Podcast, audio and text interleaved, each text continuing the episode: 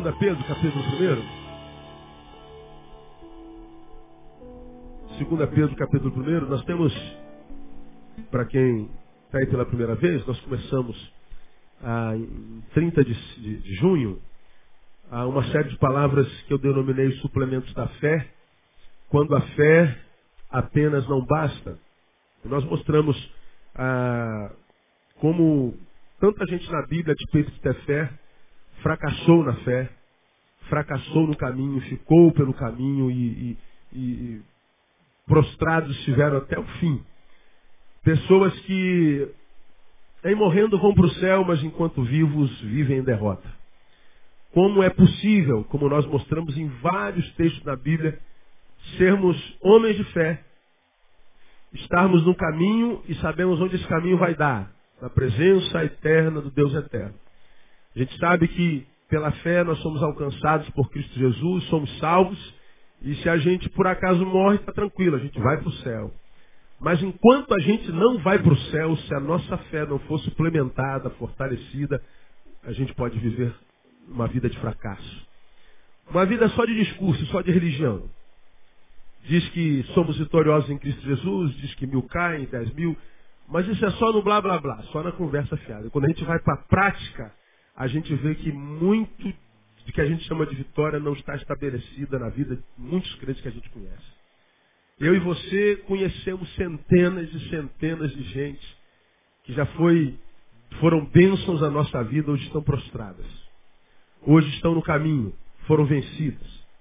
Cada uma tem a sua motivação. O culpado foi o pastor, o culpado foi o presbítero, o culpado foi meu pai, o culpado foi a, a profeta, o culpado foi o porteiro, culpado foi não sei quem. Bom, achar culpado não resolve o problema da queda. Eu sei quem me derrubou, todavia eu continuo caído. O culpado foi meu pai, eu estou caído. O culpado foi o pastor, eu estou caído. O culpado foi o papa, eu continuo prostrado. Achar culpado não resolve o problema da queda. O que resolve o problema da queda é a gente estar de pé de novo e seguir em paz. Então a gente se encontra com uma legião de crentes que ficaram pelo caminho, acredito que se Jesus voltar vão ser resgatados conosco, mas enquanto Jesus não volta, vão estar prostrados e longe dos que estão em vitória. Então se eu sei que a despeito da fé eu posso ficar pelo caminho, como mostrei para vocês, eu preciso aprender a suplementar a minha fé, como nos ensina Pedro, para que eu possa estar de pé. Então, ler a Bíblia nunca é demais. A 2 Pedro, capítulo 1, versículo 5, nós lemos e vamos reler o seguinte. Por isso mesmo, vós, empregando toda a diligência, olha o texto, acrescentai à vossa fé a virtude, e à virtude a ciência, a ciência o domínio próprio, e ao domínio próprio a perseverança, e a perseverança a piedade e a piedade, a fraternidade, a fraternidade, o amor. Aí ele diz, porque se em vós houver e abundar essas coisas, elas não vos deixarão ociosos, nem frutíferos no pleno conhecimento do nosso Senhor Jesus Cristo. Pois aquele em quem não há essas coisas é cego, vendo somente que está perto, havendo-se esquecido da purificação dos seus antigos pecados. Portanto, irmãos, procurai mais diligentemente fazer firme a vossa vocação e eleição. Porque fazendo isto, leia comigo o restante, nunca jamais tropeçareis. Então essa palavra é clara como a clara água. Se eu suplementar a minha fé, acrescentar a minha fé, isso que ele diz aqui, ele está dizendo a minha vida nunca vai ser infrutífera, eu vou frutificar sempre. E a gente sabe, fomos, fomos, nós somos, fomos feitos carvalhos, e carvalho de justiça, então a gente tem que frutificar. Eu vos escolhi para que vades, né? E desde o quê? frutos. Então nós fomos chamados para frutificar, não fomos chamados para outra coisa. E mais, eu vos escolhi para que vades e deis frutos e o vosso fruto permaneça. É a bênção da permanência. Então a gente viu que se a gente acrescentar a nossa fé o que a gente viu aqui, nós nunca seremos infrutíferos e mais, nunca jamais tropeçaremos. Agora, se a gente fizer uma, uma, uma volta aí de 360, a gente vai ver que tem gente prostrada dessa. E aí, como eu falei, ele se transforma em caçador de culpados. Não resolve o problema. Eu tenho tentado mostrar aos irmãos que muitos desses estão prostrados, embora tenham fé, é porque eles não suplementaram a fé. E nós aprendemos lá no versículo 5, empregando toda diligência, acrescentar a vossa fé virtude, já falamos virtude, excelência moral, ou seja, é o papel do caráter na relação com Deus. É, Deus não é tudo, tem que acrescentar virtude. Falei duas quartas-feiras sobre isso. E falamos também, acrescentar a virtude. E a virtude o quê? Ciência, gnoses, conhecimento, sabedoria. E nós falamos sobre sabedoria três quarta-feiras direto. Falamos sobre vários tipos de sabedoria e qual sabedoria que a gente precisa acrescentar à nossa fé. Hoje eu quero falar sobre uma, uma outra, um outro suplemento da fé. Qual é? A fé, virtude, a virtude. Ciência, versículo 6. E a ciência é o quê? O que está escrito aí? Hã? Não ouvi. Domínio próprio ou temperança. Mesma palavra.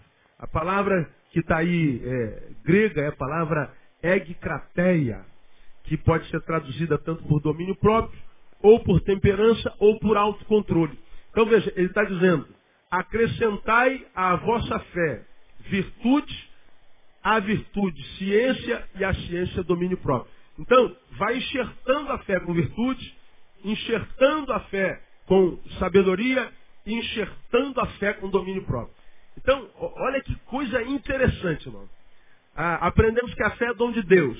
Não vem de vós, é dom de Deus. Né? Ah, pela fé nós somos salvos. Pela fé a gente vence o mundo.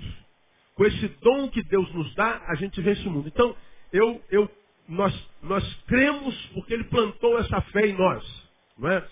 Então Ele plantou a fé em nós. Nós aprendemos lá. Ele nos deu do seu Espírito para que nós entendêssemos as coisas do Espírito dele.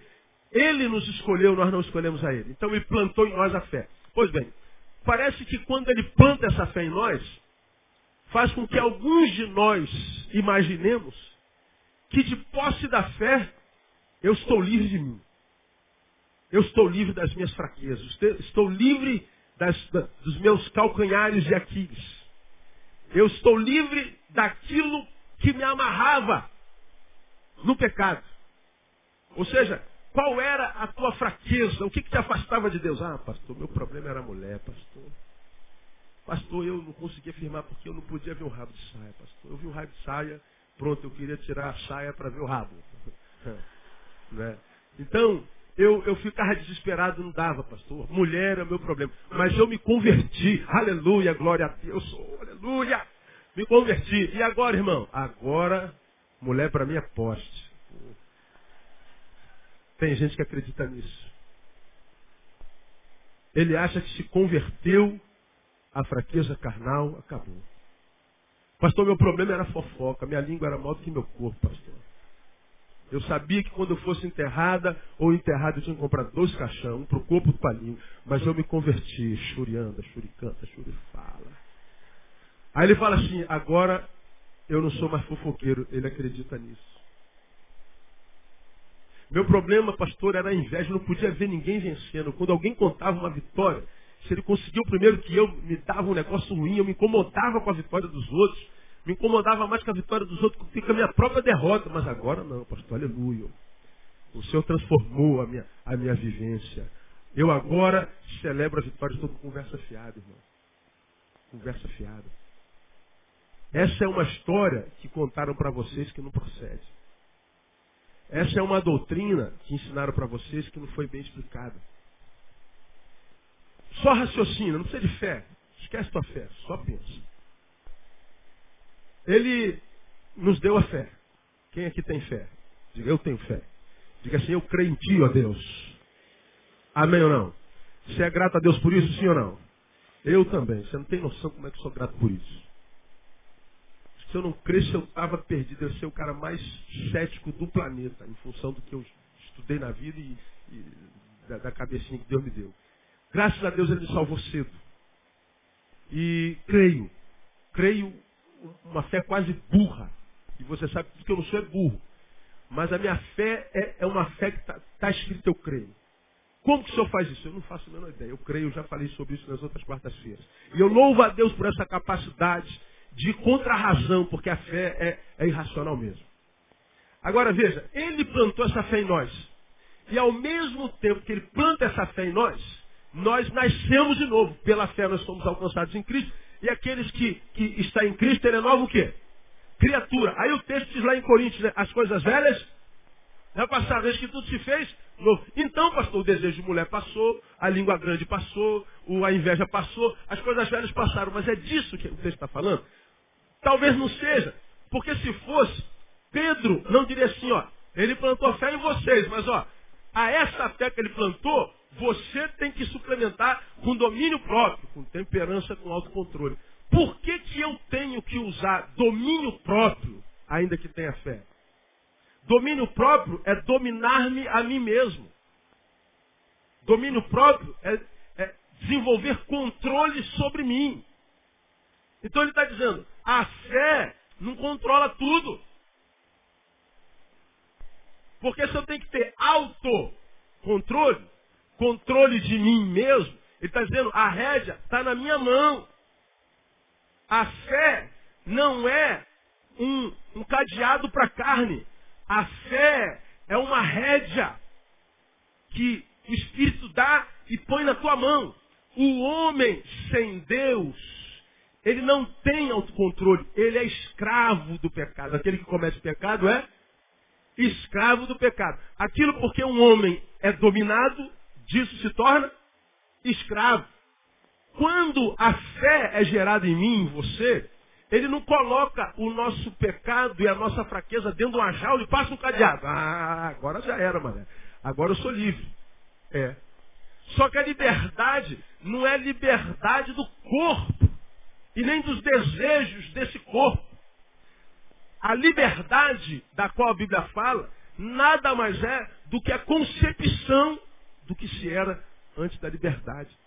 Quando você é alcançado, ele não te dá um cadeado para trancar o que você sente. Ele te dá uma rédea para controlar o que você sente. O homem sem Deus não tem controle. Ele não tem rédea. Ele é um jumento para o corpo, ele é um animal.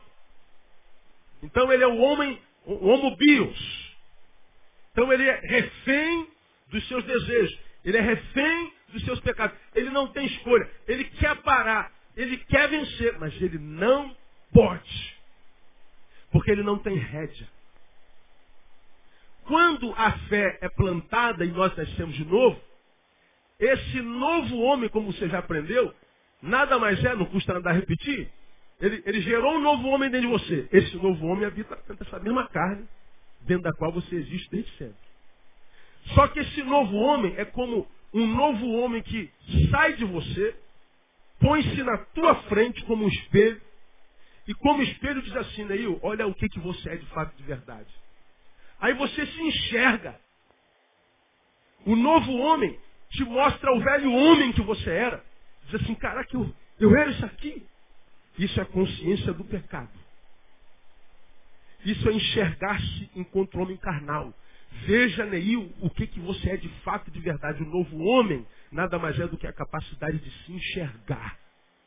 Aí esse novo homem, uma vez que ele te permite se enxergar, portanto, quem se enxerga nunca se ensoberbece, você já aprendeu isso aqui? Quem se enxerga de verdade só pode usar, olhar para o outro com misericórdia, porque sabe que não é melhor do que ninguém, é pecador caído como qualquer um. Muda em nada em essência. Então esse novo homem te mostra a si e quando você se enxerga, você só pode falar como Isaías, ai de mim. Isaías, quando foi tocado pelo Espírito, lá em, em, em capítulo 6, 1, ele se enxergou, primeira coisa que ele falou, ai de mim, que sou um homem de lábios impuros e habito aonde? Aonde? No meio de um povo de impuro lábios. Então ele está dizendo, eu e meu povo somos a mesma coisa, todos impuros. Quando a gente se enxerga, não diz, eu sou o cara, eu sou o santo, eu sou um gidão, eu sou poderoso. Pecadores, raça de víboras. Não existe para quem se enxerga. Para quem se enxerga só existe ai de mim. Porque a gente sabe que só está de pé pela misericórdia de Deus, seja pastor, seja porteiro. A gente só está em pé pela graça. Então, o novo homem nada mais é do que a capacidade de se enxergar. Quando a gente se enxerga, a gente diz assim, ai meu Deus, o que, que é isso que eu sou? Calma, fique tranquilo. Eu estou lhe dando a rédea deste, deste homem que você é. Eu estou lhe dando controle disso que existe dentro de você. Eu estou te dando o poder de autodominar-se. Então, exerça esse poder. Mas e se eu não exercer esse poder? Então você volta a comer o que comia, fazer o que fazia, ser o que era. Volta a ser escravo do velho homem. Por isso que a Bíblia diz que a gente precisa ter autocontrole. Agora, olha que coisa interessante. A palavra que está aqui é egkrateia, que é uma palavra composta de duas palavras. Em, dentro, kratos. Eu não gosto muito de citar outra língua, porque às vezes não, não, não coopera, só, só vende a imagem do pregador. Mas aqui acho que coopera. Em Kratos, em dentro, Kratos é a palavra que traduzida é poder. Daí que vem a cratologia, estudo do poder, né? Kratos, domínio próprio, temperança, autocontrole, é poder íntimo. Ele está dizendo que eu preciso ter poder dentro de mim para que de dentro de mim não saia o que porventura possa atrapalhar a minha vida e envergonhar o nome de Jesus. Autodomínio é controle do poder que há dentro. Esse poder pode ser visto em duas circunstâncias. Primeiro, o poder que há em mim para dominar o que em mim pode me contaminar, porque você já aprendeu que não é o que entra pela boca que contamina o homem. O que, que, que contamina o homem? O que sai. O que me mata, o que me vence, o que me contamina, não é o que eu como. O que eu como me engorda. Mas o que sai de mim me contamina. Então é um poder doentio, adoecedor espiritual, que pode contaminar o curso da, da minha existência. Esse é um poder. Mas ao mesmo tempo a palavra se refere ao poder que eu tenho para controlar esse poder. Ao poder que a fé gera em mim para controlar esse poder que é em mim para me contaminar. E contaminar quem está ao meu redor. Então, se a Bíblia fala que de um lado ele planta fé, do outro lado ele planta domínio, ele está dizendo, então, o que você recebe quando se converte não é libertação das trevas para um playground existencial. Não. É a libertação das trevas para viver na luz, combatendo contra as trevas. Quando a Bíblia fala de descanso, é, não fala daquele descanso da perspectiva humana que a gente tem. Quer ver? Vamos pintar uma imagem de alguém descansando. Pintamos um anjo na quarta-feira passada, foi? Agora vamos imaginar a cena, o sujeito está de férias, descansando. Pinta aí uma ideia. Imagina aí uma imagem. Diga. Praia. Já, já vimos uma praia. Vendo a prainha lá? Beleza. Aí uma rede, ó, cabe a rede nessa figura, não cabe? O que mais? Água de coco. Água de coco, ninguém, né? ninguém é de ferro, né? Uma água de coco. Cabe mais alguma coisa nessa imagem, não? Sombrinha, sombrinha em cima, hein? O que mais? Dois coqueiros. Vamos, vamos imaginar que a rede está entre dois coqueiros. Cabe mais alguma coisa, não? Coca-Cola com limão, isso não pode faltar, isso é de Deus, né? Então, olha, olha a nossa figura de descanso. Ó, rede, Coca-Cola com limão, coqueiro, né? Prainha, que é solteiro, uma garotinha do lado, né? Hein? Uma musiquinha, evidentemente, né? Pode ser Lé Fonte, né? Batismo no ônibus. Não, aí no caso, tá louco, tá amarrado. Vamos botar outra música, hein, irmão? Cada um, cada um com a sua música. Essa não entra no descanso, descanso é outro. Então, a gente está lá com aquela musiquinha, aquele sozinho, com a mulher amada, com o homem amado. Olha a nossa visão de descanso. Agora, essa é a imagem do descanso. A gente traduz isso para a vida espiritual. Aí vem Jesus e fala assim: Vinde a mim todos vós que estáis cansados, sobrecarregados, e eu vos aliviarei. A gente fala, estou cansado, então preciso descansar. Só que ele diz assim, está cansado, sobrecarregado, vem a mim, eu vos aliviarei. Termina aí, não diz assim, tomai o quê? Sobre vós o meu jugo. Você está cansado? Estou. Então toma um jugo. Sabe o que é jugo? Quem sabe o que é jugo? O que é? Antigamente tinha carroça de boi, não é? Dois boi puxando. O que que unia um boi ao outro? O jugo. Então, descanso na perspectiva do reino, na visão de Jesus, não tem a ver com praia, Coca-Cola, coqueiro, rede. Tem a ver com carregar jugo. E mais, tomai sobre vós o meu jugo e que mais? Aprendei. A gente aprende rápido. Aprendizado é de uma noite para outra? Não, é gradativo. Aprender é chato, irmão.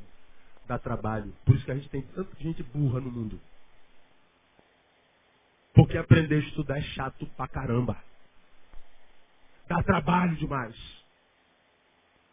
A gente quer é o evento que libera logo a unção da vitória. Essa noite Deus vai mudar a tua história. Pô, aí, aí, Vapo de vulto, abre, abre a cadáver, puf, pronto. Você entrou carnal e está cheio de Espírito Santo de Deus. Falou duas línguas estranhas, o cara acredita, eu estou cheio de Espírito. Aí chega em casa, dá uma surra na mulher. É porque o cara gosta de se, de se enganar. Continua caloteiro, mentiroso, safado, sem vergonha. Só que agora fala língua estranha. E disseram para ele que a evidência da, da, plenitude do Espírito é falar língua estranha. Então ele quer falar língua estranha. Agora, aprender de Jesus, ele não quer aprender.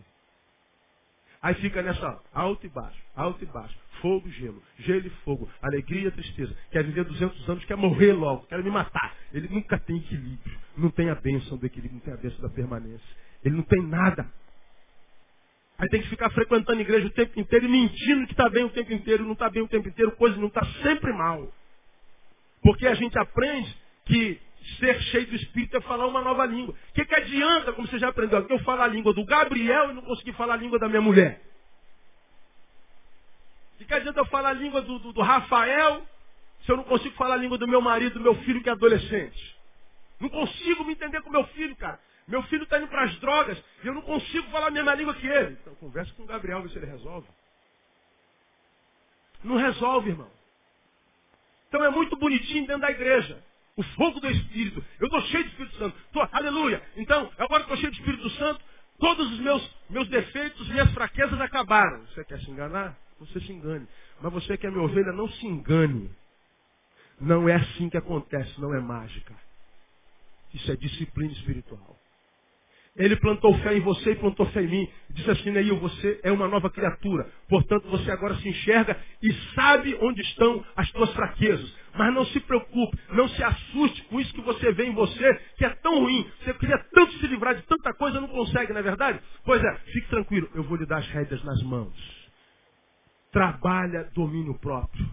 Agora eu não penso que isso é mágica. Isso é todo dia, um pouquinho, o dia todo. Isso é ano após ano, dia após dia, tempo após tempo. Leva tempo. Ninguém amadurece da noite por dia, irmão. Isso leva tempo. Aí a gente vê um monte de santos crentes que vivem metendo a mão no teu pecado, na tua cara, dizendo que você está dando legalidade. O fato de botar a mão na tua cara já é uma legalidade pior do que a sua.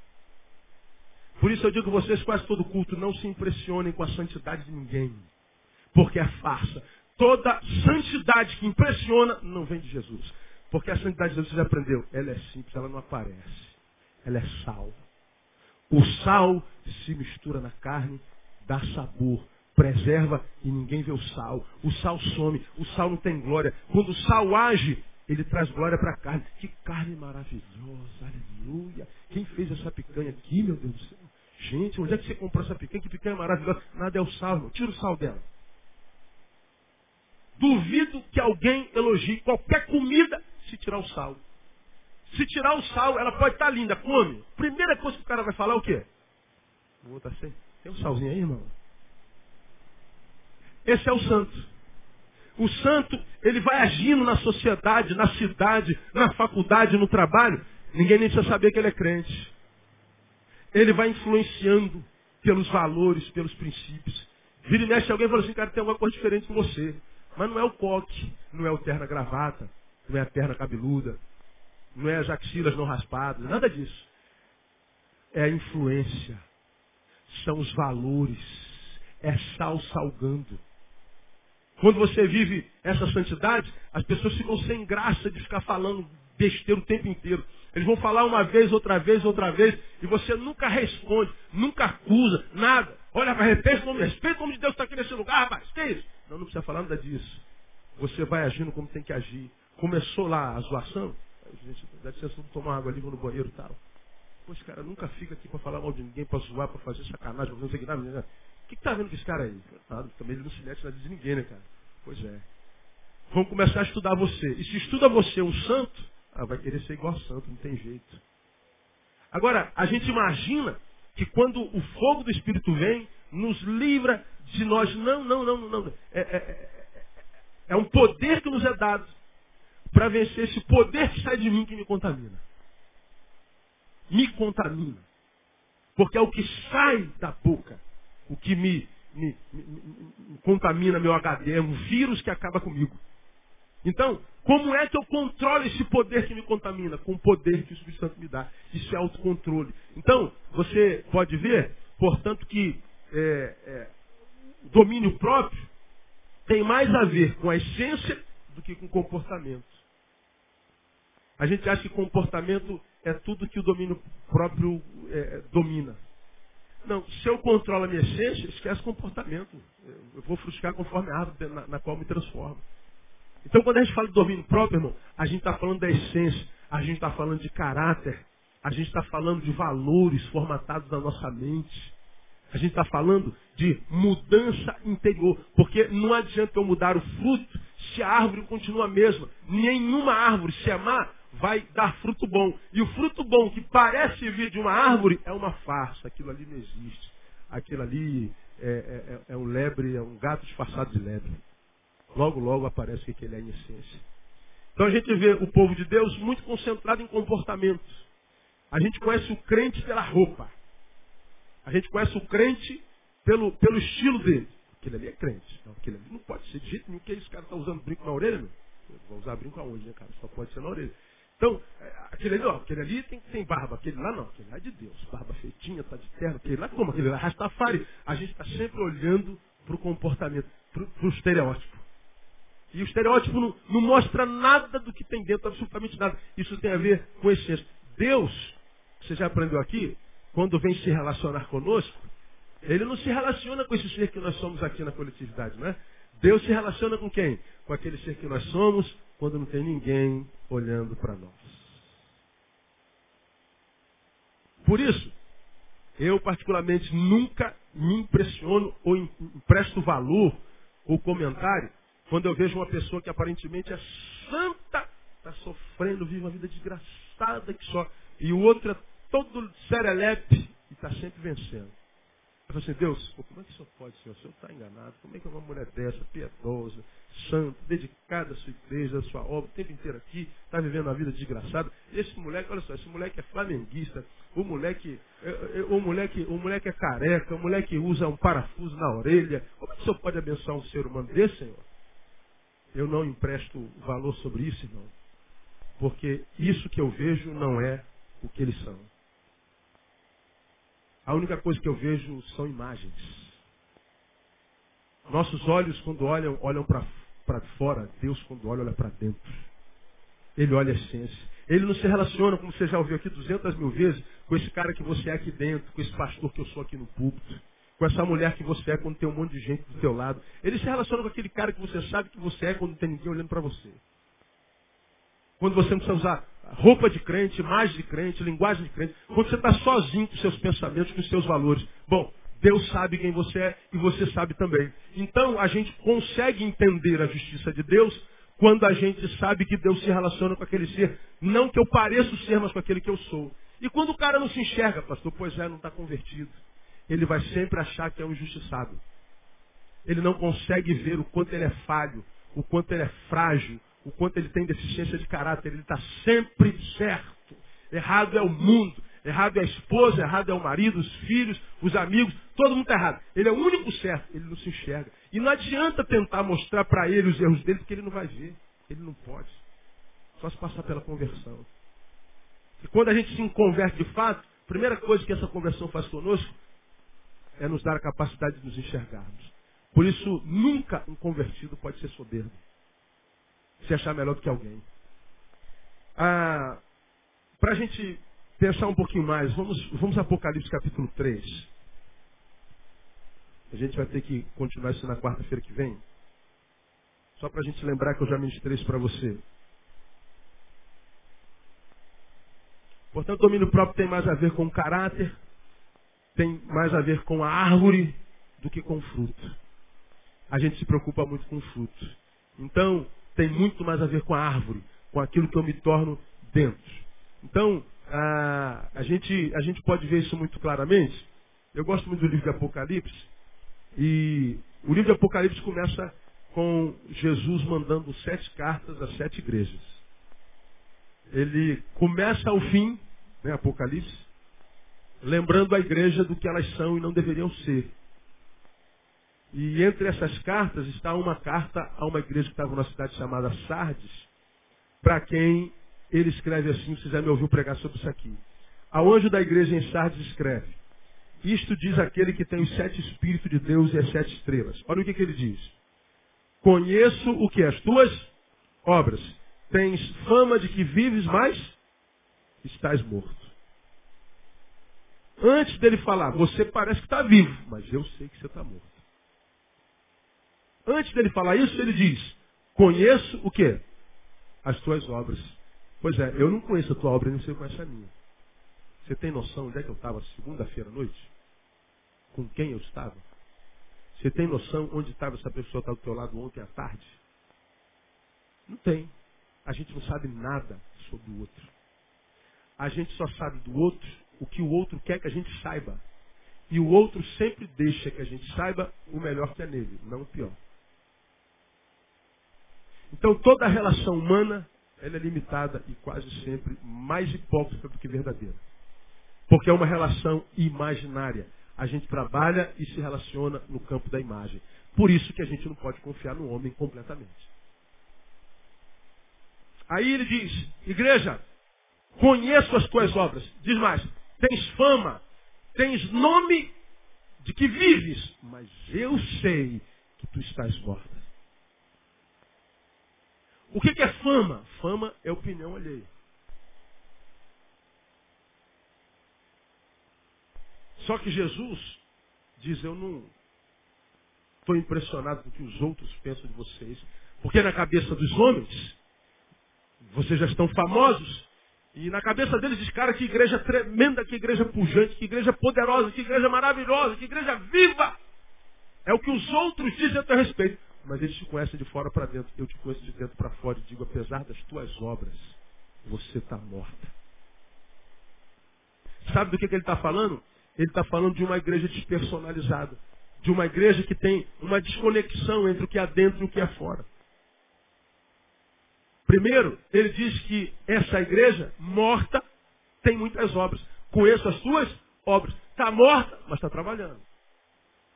Está morta, mas está realizando. Está morta, mas está fazendo. E fazendo de tal forma que os que olham ao redor dizem, caramba, é muito poder, é muita vida. Mas eu não. É porque a obra de vocês é obra de defunto. É obra de aparência. É obra com segundas intenções, não são mais obras de amor. Como os homens só podem olhar para o fruto, não sabem discernir a fonte do fruto, o fruto que vocês produzem é muito bom. Mas eu não estou nem aí para o fruto de vocês. Eu estou aí para a essência. E na essência eu sei que vocês estão mortos. Ele está falando para uma igreja. Agora, olha o conselho dele no versículo seguinte. Ser vigilante e confirma o restante que estava para morrer. Porque não tenho achado as tuas obras perfeitas diante do meu Deus. Ser vigilante e confirma o restante que estava para morrer. Então, morre logo uma vez. Eu prefiro não ver fruto nenhum do que ver um fruto mentiroso. Prefiro que vocês morram do que existam dessa forma farsante. Da outra igreja, em outras palavras, diz assim, ó, eu tô, tô, tô rejeitando vocês, sabe por quê? Porque vocês não são frios, nem são quentes. São o quê? Morno. E quando a gente toma alguma coisa morna, a gente tem vontade de quê? Vomitar. Então, porque vocês não são quentes nem frios, eu vou vomitar vocês da minha presença, vocês me dão nojo. Ele está dizendo, eu prefiro um cristão crente, quente, seja quem sabe até radical, e prefiro até o ateu gelado que não acredita em porcaria nenhuma, pelo menos ele é honesto. Agora, aquele que diz crer e não vive como se cresce, Aquele que diz crer com a boca, mas na essência é um incrédulo. Aquele que prega sobre luz, mas tem dentro trevas, esse eu vou vomitar. Como alguém pode ter equilíbrio existencial vivendo essa vida dicotômica? Essa desconexão entre o que há dentro e o que há fora. A gente aprende que o domínio próprio é o meu esforço de lutar contra mim o tempo inteiro e me vencer. De vez em quando a gente é vencido por nós mesmos, nós somos vencidos por nós mesmos. De vez em quando a gente cai, a gente machuca.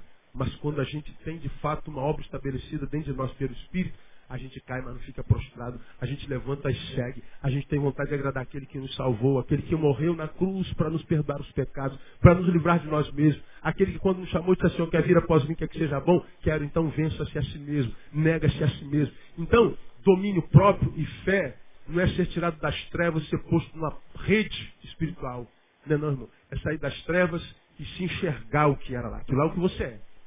Pois bem, não se desespere. Eu vou te dar poder para vencer a si mesmo. Agora, esse poder para me vencer, eu me vencer a mim mesmo, requer trabalho, irmão. Requer esforço, requer dedicação. Não requer só oração e frequência a tempo. Não requer só oração do apóstolo poderoso, da campanha da vitória, do monte do, do não sei o quê, do jejum não sei o que lá, das sete semanas não sei o quê. Isso tudo é importante, mas não é suficiente. Porque, irmão, se eu vou para a campanha, mas quando sai da campanha não luto contra mim, não luto contra aquilo que eu sei pode me levar para longe do Deus que me salvou e da presença de quem a minha vida vale a pena, eu vou viver uma vida que não vale a pena mesmo. Vou ficar vivendo nesse círculo de bênção e maldição, bênção e maldição, bênção e maldição, sabendo que quando a roda parar, para na maldição. Fico bênção, maldição, bênção, maldição, estou envelhecendo, não estou fazendo nada para Deus. Estou envelhecendo, não estou fazendo nada para ninguém. Estou vivendo em função de mim mesmo, da minha carne. Sou refém dos meus desejos, das minhas fraquezas. E aí a tua estima vai arrebentando. Tua alma vai se transformando em geleia. Se torna uma coisa sem substância, sem substância. E nada do que a palavra é, imprime em você fica, porque não tem como colar. Diluiu. Fogo e água, fogo e água, fogo e água. Ninguém aguenta. Até quando você acha que vai aguentar isso? Então a gente tem que ficar no prejuízo carnal mesmo. A gente tem que pagar o preço. Ficar no prejuízo perder amigos, ficar no prejuízo financeiro se for pagar esse dinheiro safado que a gente ganha, que a gente sabe que não adianta ganhar porque não vai ficar no nosso bolso, porque ele não é honesto. Não adianta tentar construir uma família com o namoro que está desenvolvendo. Se o teu namoro já está todo podre, como você pode imaginar que um casamento feliz vai ser construído em cima de um namoro podre? Como? Casa para ser infeliz. E tem que ser infeliz. Não tem como ser feliz, porque a Bíblia diz que vai ser infeliz. Então não adianta. Aí a gente faz tudo errado e vai para o monte orar. Não adianta. O domínio próprio, irmão, é contra o caráter deformado. Não é só sobre frutos. Porque eu posso ser um dissimulado. Ora, liga a televisão no horário político, você vai ver um monte de santinho. Não, e, veja se é verdade. Às vezes eu estou tentando assistir. A gente senta, olha, vê se acontece contigo. A gente está vendo aquele cara ali, o cara está no vigésimo mandato dele, aquele safado sem vergonha. O cara nunca fez nada, mas ele virou um profissional político. Ele começa a prometer, cara, tu é tentado a acreditar naquilo, cara. Pô, dessa vez vai, cara. Olha aí, ó, que tudo bom. E tu sabe que ele vai tomar posse. Tenta falar com aquele desgraçado. Ele nem te atende. Ele, ele aparece aqui, ó, beija o molequinho com, com, com o catarro na boca. Ele ele, ele beija todo mundo, cara. Ele, ele abraça, pega no colo. Aí é leito, invisibilidade total. E a gente fica ali, cara, os planos dos caras, a gente é tentado a votar neles. Mas a gente sabe que é tudo mentira. No fundo a gente sabe.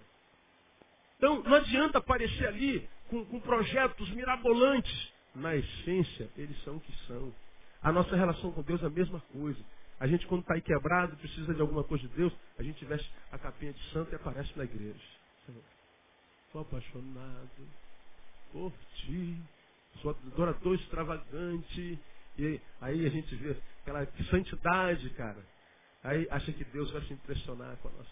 Aí tu vê isso muito nos, nos fariseus, né? Ele é muito, muito rígido com a doutrina, com a disciplina. Eu não aceito esse brinco da, da Aline grande desse jeito, essa gola horrível. Eu não aceito um pastor de barbicha. Como é que pode a pastora com esse cabelo falso? E não sei o quê, e babapá. Eu, isso é coisa do capeta. Essa irmã com esse, com esse batom, parece não sei o que do capeta. Aí, te amo, viu, amor? Isso aí. É, Caraca, em casa eu vou. Essa noite, essa noite vai pegar. Você vê?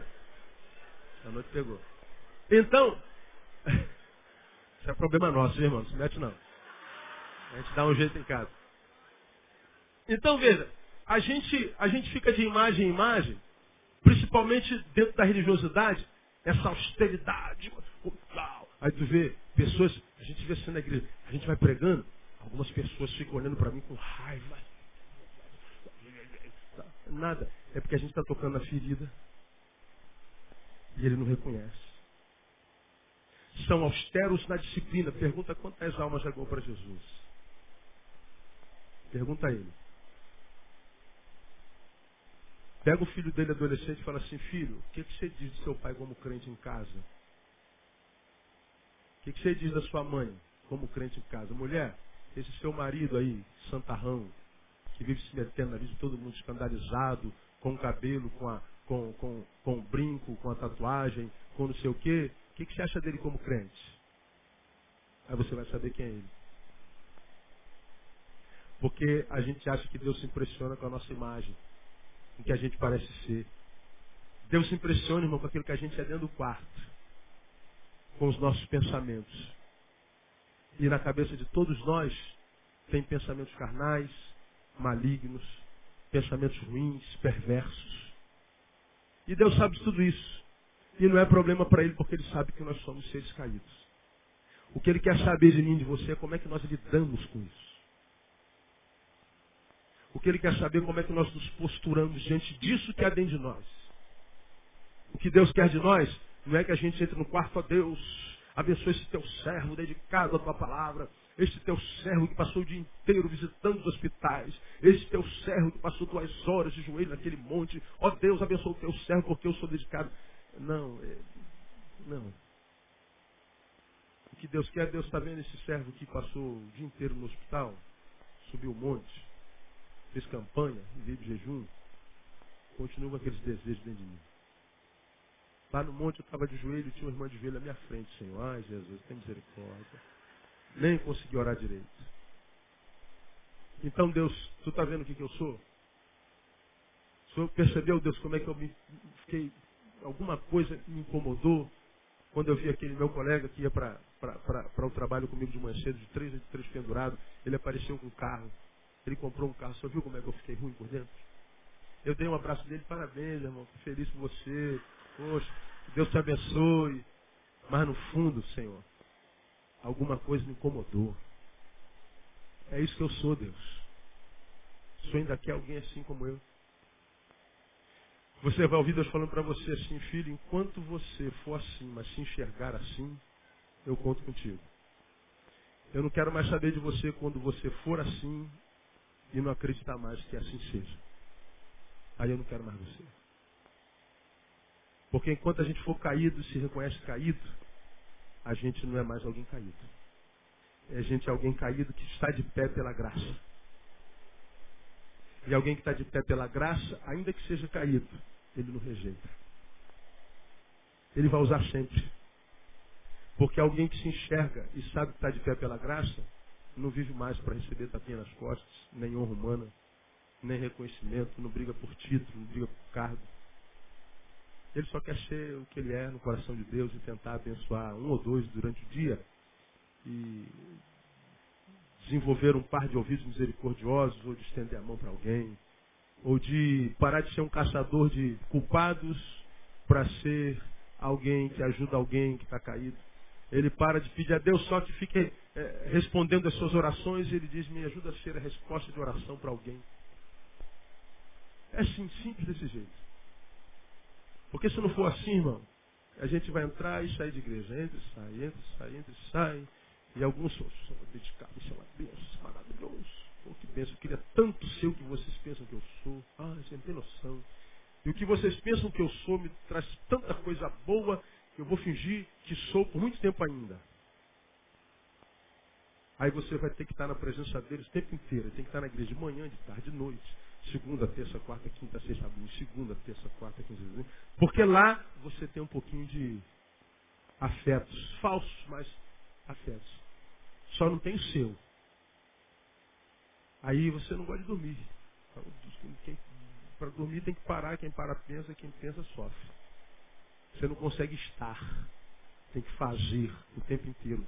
Ninguém aguenta fazer o tempo inteiro. Por isso você vê um monte de crentes aí, 20 anos de igreja, prostrado, quebrado. 25 anos de ministério, não aguenta mais, está arrebentado. 50 anos de igreja, está morto é pelos últimos bancos. O que, que aconteceu comigo? Você mentiu a vida inteira, filho. O evangelho é simples assim. Então eu preciso acrescentar a minha fé, domínio próprio. Há um poder em mim querendo me contaminar mas há um poder em mim que é poder maior para dominar esse poder que em mim quer me contaminar. Ser salvo não é ser posto numa rede com coqueiros e coco. É receber uma rédea. É tomar o controle de si. E uma vez que você tem o controle, você passa a bola para ele. Senhor, me ajuda aqui. E ele ajuda. Ele não faz, ele ajuda a fazer. E aí a gente termina por aqui, que a gente vai se, ser liberto dessa desconexão do que há dentro e que há fora. Aí, na próxima quarta-feira, nós vamos pensar juntos a respeito do fato de que o domínio próprio traz algumas implicações para a nossa vida. Domínio próprio é um dom de Deus, portanto, está à disposição de qualquer um. É uma necessidade, porque a fé não me liberta de mim mesmo, me liberta do inferno, me liberta do pecado. Mas a libertação do pecado não é distanciamento dele, é o controle que eu tenho dele. Eu não sou mais dominado. Eu só sou escravo se eu sou vencido por aquilo. Né? Se eu não sou vencido, eu sou senhor daquilo. Ainda que aquilo esteja no mesmo lugar do, do pecador. Mesmo lugar, está no mesmo lugar. O pecador, o pecado está aqui. O santo, o pecado está aqui. Só que um controla, o outro não. Então não é muito difícil entender isso. E aí nós vamos falar na semana que vem sobre o, o, as implicações do domínio próprio. Se a gente acrescenta isso à fé, aí o texto está dizendo, nunca vos tornareis infrutíferos e nem nunca jamais tropeçareis. E se tropeçar, fique tranquilo, você não vai cair. Você vai catar cavaco, irmão. Vai, vai, vai, vai, vai ralar o joelho, mas você vai ficar de pé, porque Deus chamou você para viver e viver abundantemente precisa de domínio próprio. Deus te abençoe com esse domínio próprio, no nome de Jesus. Aleluia. Vamos ficar de pé? Vamos orar?